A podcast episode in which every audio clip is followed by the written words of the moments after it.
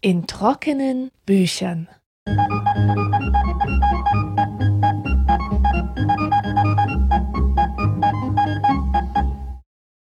Herzlich willkommen zur 13. Folge in trockenen Büchern. Wenn man mich vor einem Jahr gefragt hätte, welche Themen mich am wenigsten reizen, dann wäre das Thema Heimat wahrscheinlich vorn mit dabei gewesen. Warum das so ist, hat verschiedene Gründe.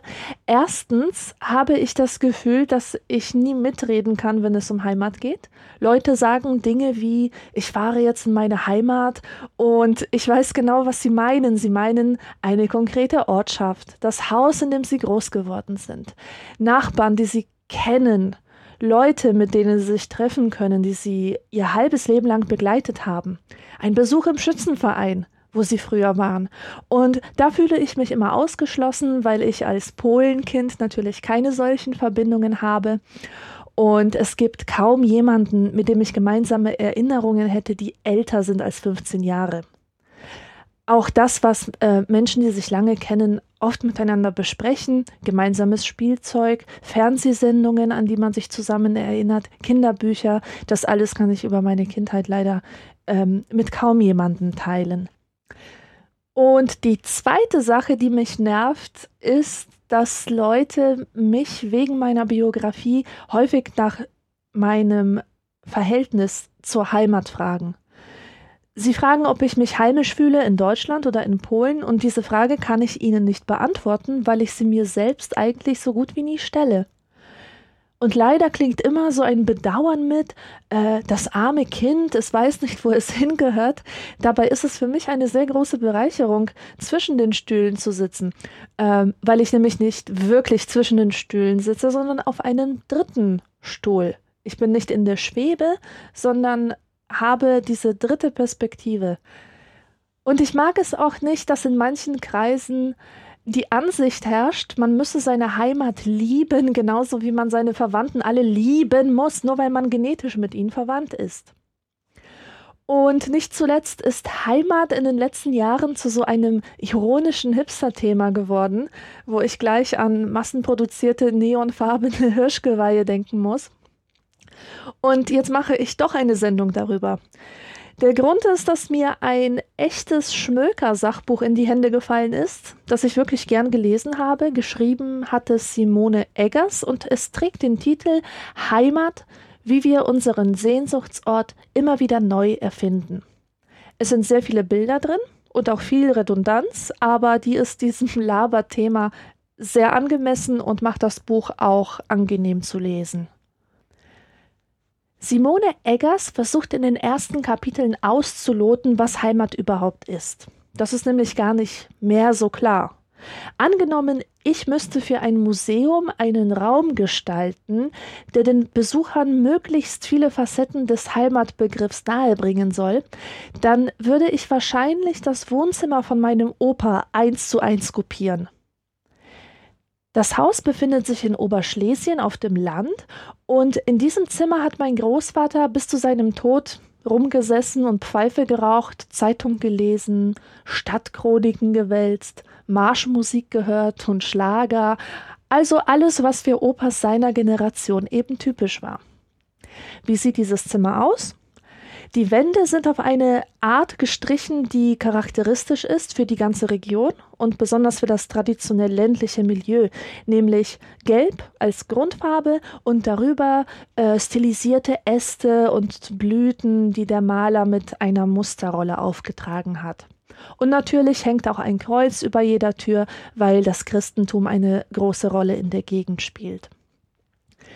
Die Möbel sind noch original aus den 60er Jahren, denn das Bedürfnis nach Veränderung hatte mein Großvater nie und damit war er in seiner Altersgruppe bestimmt kein Einzelfall.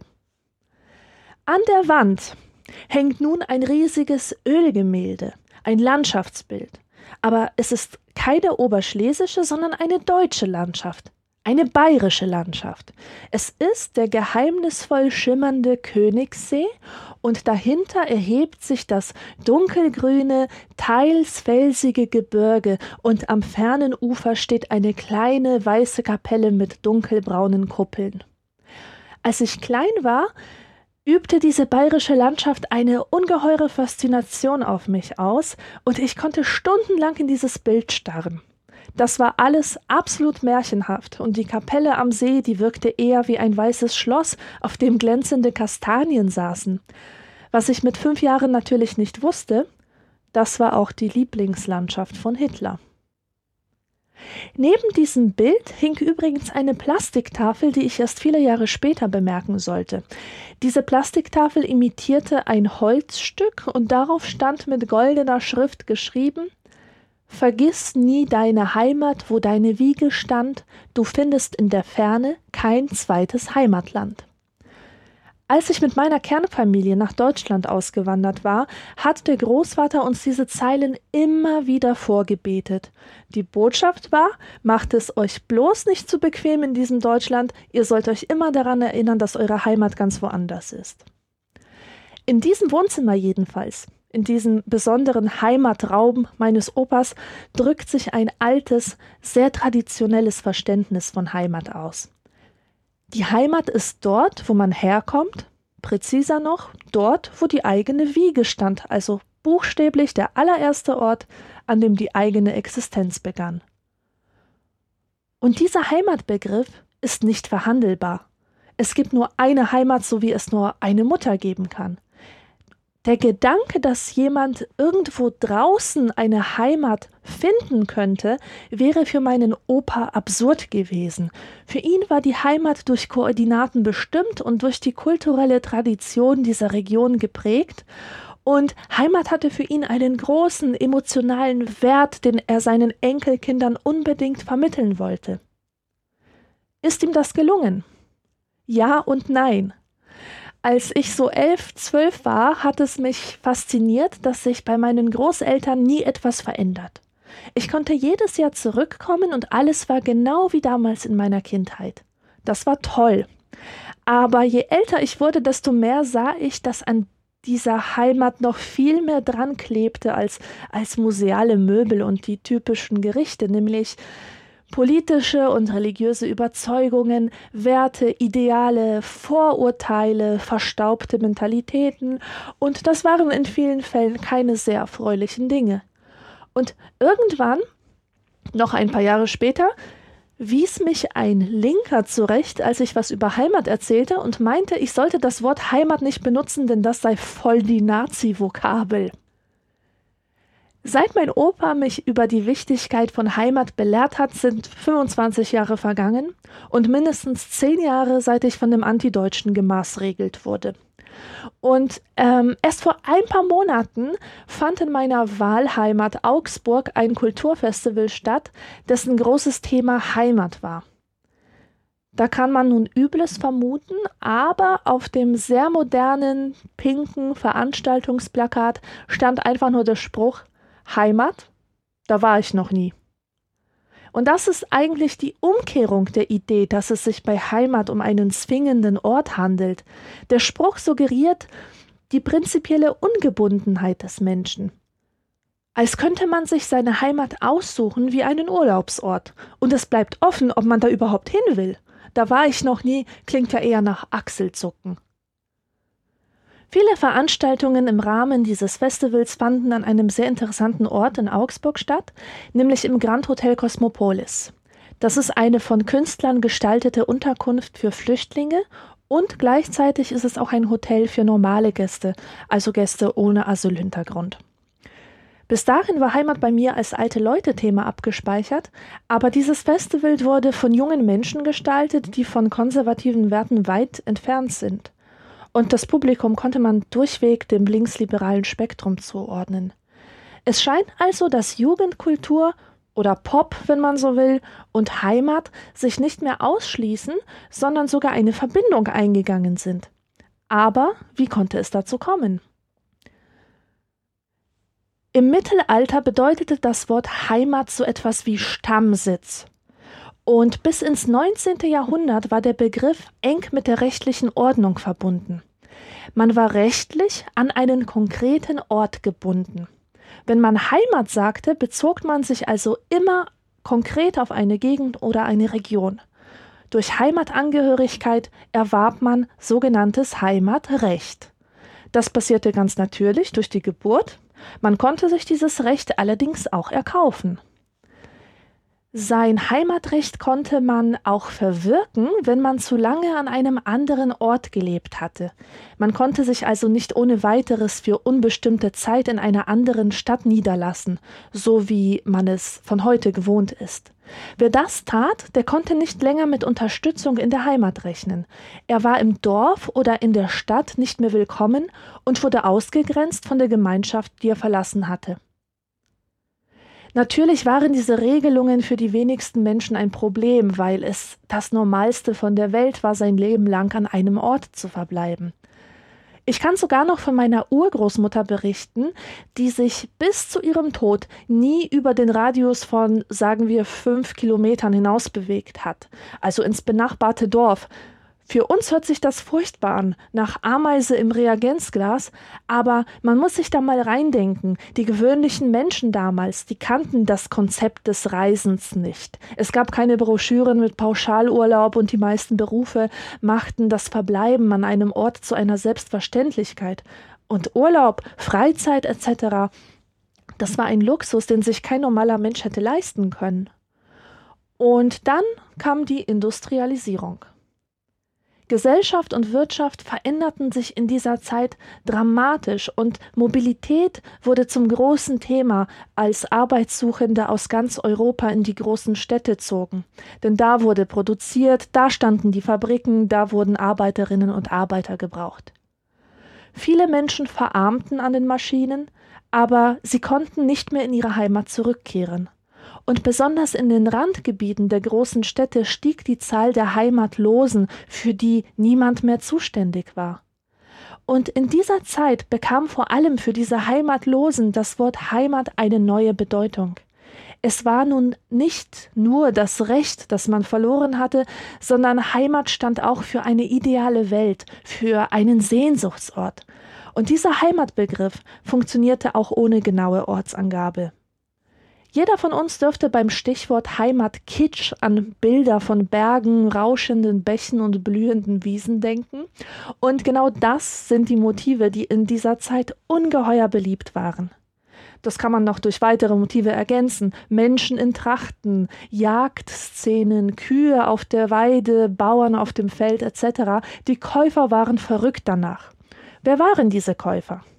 Nun, es waren Stadtmenschen. Zum einen das Bürgertum. Das Leben in der Stadt war so hektisch, dass es einen großen Bedarf an idyllischen Darstellungen des Landlebens gab. Diese Bilder waren natürlich auch bei Menschen vom Lande sehr beliebt, die noch nicht lange in der Stadt lebten, die wegen der Arbeitsplätze hergekommen waren. Anders als die reichen Bürger lebten sie nicht in Patrizierhäusern, sondern in schäbigen Mietskasernen in kleinen Wohnungen und Zimmern zur Untermiete, und für die standen diese Motive für alles, was sie verloren hatten. In dieser Zeit sind überhaupt viele Werke entstanden, in denen die Idylle heraufbeschworen wurde, also nicht nur Motive auf Bildern, sondern auch Gedichte und Romane, die zum Träumen und zur Realitätsflucht einluden. Und so wurde der Heimatbegriff wieder um eine Nuance reicher. Man verband sie automatisch mit jener Heimatästhetik, mit der Schönheit unberührter Natur und darin eingebettet pittoreske mittelalterliche Dörfer mit dem Kirchturm in der Mitte. Natürlich war das Leben in solchen Dörfern alles andere als idyllisch. Die Familien waren arm, das weiß man. Sie hatten sehr viele Kinder, und sie hatten mit schweren Problemen zu kämpfen, aber diese Ebene wurde in der Kunst natürlich ausgeblendet. Und so wurde Heimat zunehmend zu einem Klischee, das Arbeiter über ihr hartes Leben hinwegtrösten konnte und den verwöhnten Bürgern eine schwärmerische Idee von einem vermeintlich besseren Leben gab. Ein beliebtes Sujet, besonders in der Stadt, waren im 19. Jahrhundert Trachtengrafiken. Die Folklore hatte ja durchaus etwas ästhetisch Schönes und sprach auch das bildungsbürgerliche Interesse an Land und Leuten an. Nur dass diese Darstellungen mit der Wirklichkeit der dargestellten Menschen sehr wenig zu tun hatten. Ich kenne solche Bilder auch aus meiner Kindheit und mir haben sie den Eindruck vermittelt, dass die Menschen in den Bergen jeden Tag in bunten Klamotten und tollen Hüten durch die Gegend wirbeln und Hey rufen und dabei zogen sie in Wirklichkeit solche Trachten nur für ganz besondere Anlässe an und der Alltag war von Elend und von schwerer Arbeit geprägt. Die Klischees vom Landleben konnten sich aber mit der Weiterentwicklung der Drucktechnik bestens verbreiten und wurden für einen riesigen Markt massenhaft hergestellt. Ein weiterer Trend, der Anfang des 19. Jahrhunderts aufkam, war die Heimatforschung. Zunächst ging sie von Lehrern und Theologen aus, die sich gedacht haben, dass es nicht schaden könnte, seine Umgebung ganz genau zu untersuchen und Aufzeichnungen über regionale Eigenheiten anzufertigen. Das liegt auch nahe, wenn die Welt ringsum sich so schnell verändert und Dinge sichtbar zerfallen und vor den eigenen Augen verschwinden. Diese neuen Heimatforscher versuchten festzuhalten, wie die Trachten gestaltet waren, welche Bräuche und welche Traditionen es in der Region so gab. Sogar die Formen der Hausgiebel wurden notiert. Die Begeisterung für alles Regionale hat zur Bildung von unzähligen Vereinen und zur Gründungen von Museen geführt. Wenn ihr mal in einer Bergregion unterwegs seid, könnt ihr mal darauf achten. Äh, die Heimatmuseen, die für die Region besonders bedeutsam sind, die gehen meistens auf diese Zeit der ersten Heimatforscher zurück.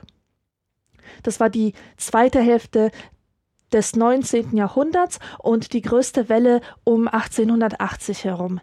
Da tauchen im allgemeinen Sprachgebrauch auch neue Begriffe auf wie Heimatschutz, Heimatkunst und Heimatkunde. 1891 wurde in der Nähe von Stockholm Skansen das erste Freilichtmuseum eröffnet. Hier konnte man sich alte Hausformen ansehen, begehbare Hütten und man hatte die Möglichkeit, Trachten, Volkskunst und alte vorindustrielle Handwerktechniken und Lebensweisen kennenzulernen. Einrichtungen dieser Art entstanden darauf in ganz Europa. Ihr könnt ja mal in eurer Nähe suchen, was es an Freilichtmuseen gibt. Ich finde das Phänomen sehr bemerkenswert, vor allem wenn man sich klar macht, dass das ein Versuch war, Teile der alten Welt vor den Veränderungen zu retten, die die Industrialisierung über das ländlich geprägte Europa gebracht hat. Die Stadt hingegen wurde lange Zeit überhaupt nicht mit Heimat in Verbindung gebracht. Die Stadt steht heute immer noch für Qualitäten wie Dichte und Vielfalt und das passt damals wie heute nicht in dieses Bild von einer heilen Welt. Auch wenn die meisten Menschen heute ganz selbstverständlich in Städten leben und dort zu Hause sind, wird Heimat immer noch mit dieser ländlichen Idylle assoziiert. Aber so harmlos konnte es mit der Heimat nicht ewig weitergehen. Als das Streben nach einer deutschen Nation sich mit romantischen Idealen verband, wurde Heimat zum festen Teil der politischen Ideologie. Es ging nun darum, das eigene vom Fremden abzugrenzen und zu definieren, was das eigene ist, das sich mit aller Macht abgrenzen will. Und wozu das geführt hat, wissen wir, und ich werde diesen Blut- und Bodenteil der Geschichte überspringen, weil das ein viel zu großes Fass ist. Nach dem Krieg jedenfalls haben wir folgende Situation. Das politische System der Nazis ist weg. Alte Strukturen, die bis 1945 sämtliche Lebensbereiche bestimmt haben, sind weg. Und was heißt das? Es bedeutet, dass die Menschen sich eine neue Identität suchen müssen. Und an wem soll man sich dabei orientieren? Die neuen Vorbilder sind die Besatzungsmächte. Die Soldaten aus der US-Armee zum Beispiel bringen Kaugummi, Nylonstrumpfhosen und Rock'n'Roll nach Deutschland. Und ihr könnt ja mal Oma und Opa anzapfen, falls sie noch leben, und sie fragen, ob sie sich noch an die Kaugummis erinnern. Jedenfalls kommt der amerikanische Lebensstil in Deutschland super an. Die Menschen wollen endlich wieder lachen und unbeschwert sein, und Konsum und Unterhaltung eignen sich hervorragend als Flucht aus einer Welt, die in Trümmern liegt. Die Heimat bekommt in dieser Situation wieder eine neue Bedeutung. Ich zitiere Der Heimatbegriff der Nachkriegsjahre wurde in Deutschland maßgeblich von der Unterhaltungsindustrie geprägt. Vor allem Schlager und Filme zeigten eine heile Welt. Nicht zu sehen waren zerbombte Häuser und Ruinen, nicht geklagt wurde über Tote, nicht nachgedacht über Sühne. Die Heiterkeit der Lieder und Geschichten passte zu den Sehnsüchten einer Generation, die sich mit den Möglichkeiten des Wirtschaftswunders am Konsum orientierte und seit den 50er Jahren gleich massenhaft das Reisen für sich entdeckte. Als Kulisse dienten Capri und der Wörthersee. Heimatbilder und Sehnsuchtsorte wechselten sich als Hintergrund für allerlei unschuldige Romanzen ab. Wie kaum ein anderes Genre spiegelte der Heimatfilm den Zeitgeist wider und gelangte zu ungeheurer Popularität. Dann kam das Wirtschaftswunder und mit ihm die Geschichtsvergessenheit. Technischer Fortschritt war der breiten Bevölkerung wichtiger als das Bewahren von alten Dingen, die man ja, wenn man ehrlich war, einfach nur hinter sich lassen wollte. Bauernhäuser und historische Gebäude wurden abgerissen, damit die Modernisierung Einzug halten konnte. Stadtautobahnen wurden gebaut. Bürohochhäuser haben ganze Stadtviertel ersetzt. Und mit den neuen Wohngebäuden wurden die alten Häuschen daneben dem Verfall preisgegeben. Heute klingt das furchtbar, damals wollten die Menschen einfach Neues. Alles sollte unbedingt modern sein. Diese 60er Jahre Mietshäuser, die wir heute alle so grässlich finden, haben den Menschen einmal gefallen, einfach weil sie für etwas Neues standen, das nicht die Last der Vergangenheit trug. Die Heimat sollte jetzt also dem entsprechen, was angesagt war, und das heißt in diesem Fall kurzgeschnittener Rasen, Hollywood-Schaukel, Partykeller vielleicht, Niemand musste mehr Nutzpflanzen in seinem Garten ziehen, wo es jetzt Supermärkte an jeder Ecke gab. Industriell gefertigte Produkte warben damit, dass sie wie hausgemacht schmeckten oder wie bei Oma, und Heimat wurde durch Konsum künstlich wiederhergestellt oder von Grund auf neu aufgebaut. Eine Hollywood-Schaukel zum Beispiel ist ja nichts Deutsches, sondern etwas Amerikanisches. Aber das schließt nicht aus, dass man sich die fremden Lebenswelten selbst aneignen kann, bis man sich in ihnen heimisch fühlt. Erst in den 60er Jahren begannen die ersten Alarmglocken zu bimmeln, als den Leuten auffiel, dass die Bebauung und Überformung der Landschaft doch nicht der wahre Jakob war. Es gab erste Initiativen gegen den Ausbau von Stadtautobahnen und den Abriss von historischen Gebäuden und gegen Trockenlegungen von Sumpfgebieten und so weiter und so fort. So langsam hatte man nämlich begriffen, dass man sich nicht auf unwirklichen Heimatbildern ausruhen kann. Man muss aktiv daran arbeiten, dass die Umgebung bzw. das, was man als seine Heimat ansieht, erhalten bleibt. Heute, in der Spätmoderne, ist alles möglich. Wir sind mobil, nicht nur weil wir können, sondern weil wir müssen, sei es die Suche nach Arbeit, aber auch Flucht oder Vertreibung. Millionen von Menschen sind täglich in Bewegung. Man darf sich von diesen Bewegungen natürlich nicht täuschen lassen. Der überwiegende Teil der Weltbevölkerung bleibt an einem Ort. Doch selbst in den entlegensten Regionen sind Menschen über Medien und Internet miteinander verbunden. Meine Urgroßmutter, die ihr Leben lang nicht weitergekommen ist als in die Nachbardörfer, hatte früher keine Möglichkeit zu wissen, wie es in der Wüste von Nevada aussieht oder in New York oder in einem Dorf in Südafrika. Das Ausland fing für sie schon hinter dem Gartenzaun an. Und sie könnte heute immer noch dieses Leben führen, wenn sie wollte, aber nicht mehr in diesem Bewusstsein. Heute wissen die meisten Menschen nicht, wohin sie gehören. Sie müssen sich diese Frage selbst stellen und beantworten. Heimat ist also nicht mehr selbstverständlich der Ort, an dem unsere Wiege stand.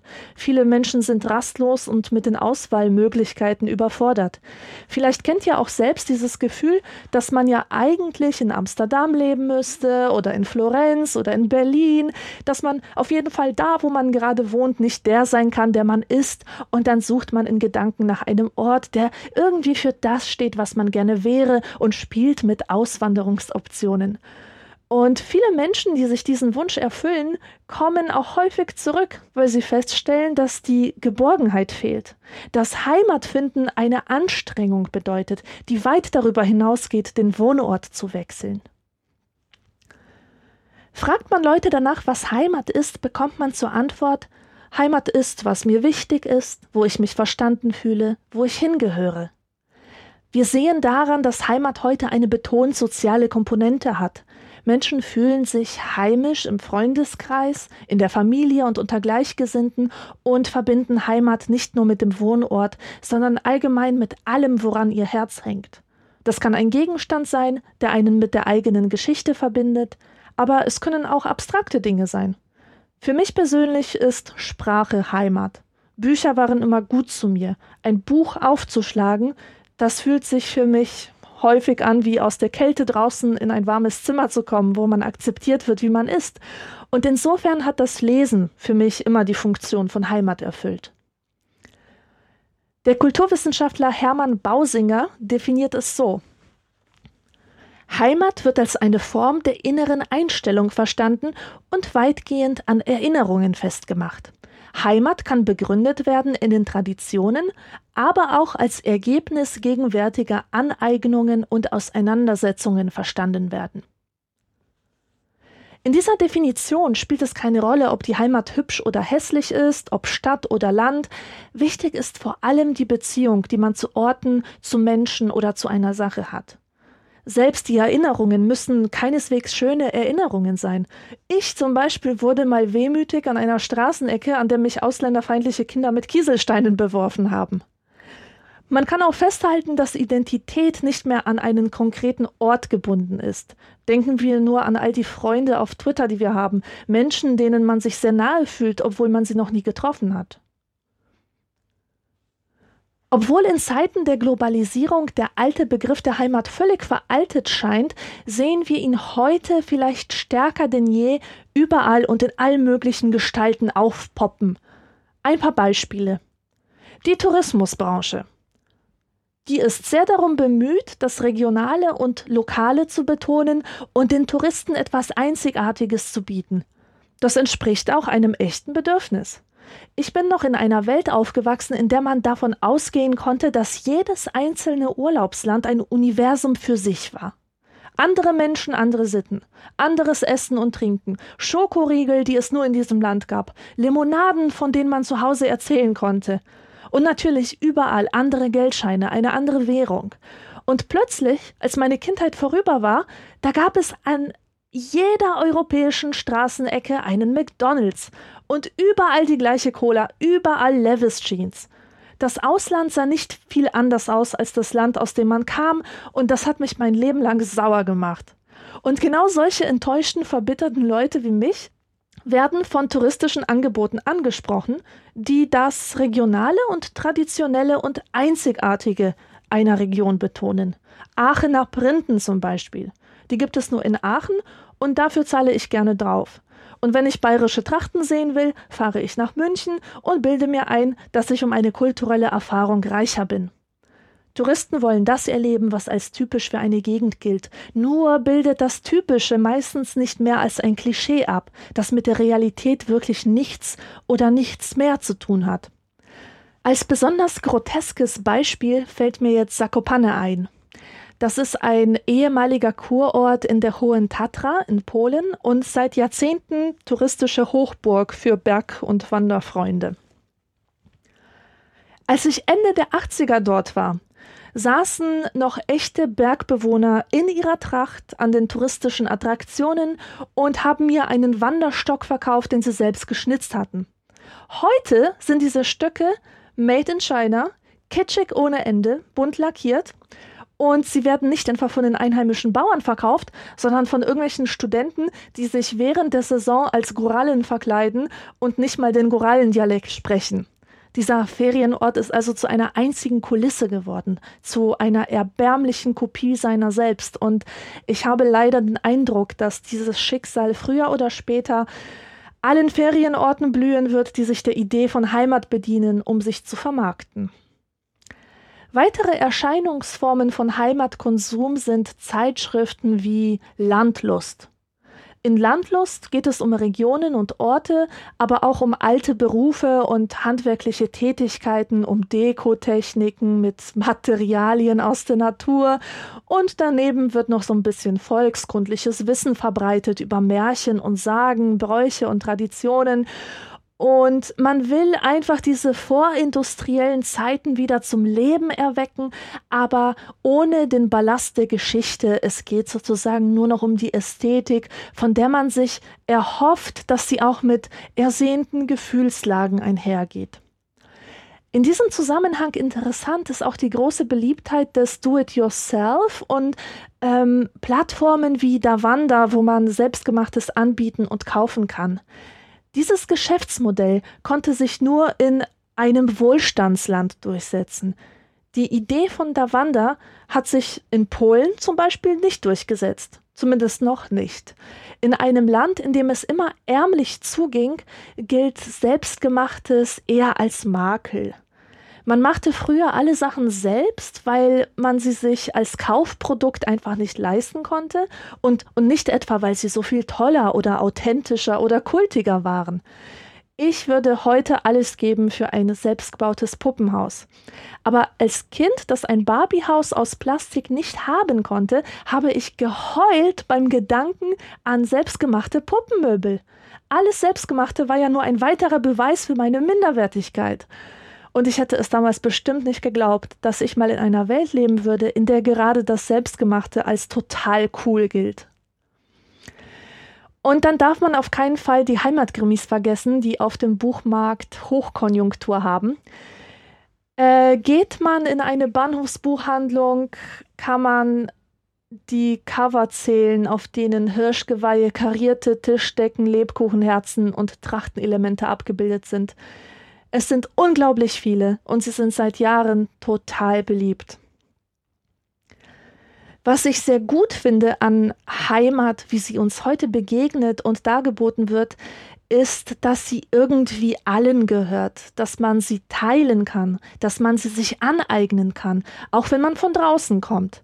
Ein gutes Beispiel dafür ist eine deutsch-ghanaische Stewardess, die in München lebt und die bayerische Dirndl näht, allerdings aus Stoffen aus ihrer Heimat Ghana. Und diese verkauft sie sehr erfolgreich. Es ist aber auch schön, auf einem Volksfest zu sein und dort die Jungs in Lederhosen zu zählen, die eine dunkle Hautfarbe haben oder die asiatischen Dirndlmädchen. Diese multikulturelle Jugend hat überhaupt kein Problem damit, sich die Heimatsymbole Bayerns selbst anzueignen und selbstbewusst damit aufzutreten. Und hier ein Fun Fact über das Oktoberfest und andere vergleichbare Volksfeste in Bayern. In den 90er Jahren wäre es noch undenkbar gewesen, sich als halbwegs cooler Teenager in Tracht sehen zu lassen. Und heute gehört es einfach dazu und alle machen mit. Und ähm, interessant ist auch, dass die Verbindung von Dirndl und Lederhosen mit dem Oktoberfest etwas relativ Neues ist. In den 50er Jahren ging man da noch in Anzug und Kostüm hin und die Dirndl wurden erst in den 60ern deutschlandweit beliebt. Es ist immer interessant, sich die Frage zu stellen, was von dem ganzen Zeug, das uns als Tradition verkauft wird, einer echten Tradition entspricht. In den meisten Fällen wird man nämlich feststellen, dass es damit gar nicht so weit her ist. Ich bin vor ein paar Tagen auf einen schönen Vortrag von Bernhard Schlink gestoßen, worin er darüber spricht, was es bedeutet, über Heimat zu schreiben. Und da heißt es, Heimat ist das, was wir lebendig halten und wie wir es lebendig halten. Und das Schreiben ist ein besonders intensives, besonders reiches lebendig halten. Und über das Zurückkehren in die Heimat schreibt er Ich kenne keine literarische Behandlung einer Heimkehr, bei der sich nicht Bitteres ins Süße mischt, ein Schmerz, eine Trauer, Enttäuschung, Resignation. Der Ort ist nicht mehr, was er war, und die Menschen sind es erst recht nicht. Und selbst wenn sie es wären, wären sie es nicht für den Heimkehrer, der selbst nicht mehr ist, wer er war. Nein, Heimat als der geografisch dingfest zu machende Ort ist eine Utopie, sogar eine gefährliche. Die Vorstellung eines Rechts auf Heimat als den geografisch dingfest zu machenden Ort führt zum Haben und Nehmen wollen, zu Konflikten und Kriegen mit dem besten Gewissen. Mit der Heimat, die wir uns schaffen und lebendig halten, ist es etwas anderes. Sie gehört uns. Niemand macht sie uns streitig und niemandem müssen wir sie streitig machen. Wenn wir sie mit anderen teilen, wird sie nicht weniger, und wenn andere sie nicht mit uns teilen und wir sie trotzdem haben wollen, können wir das, ohne ihnen etwas wegzunehmen. Heimat von Simone Eggers ist 2014 im Riemann Verlag erschienen. Thank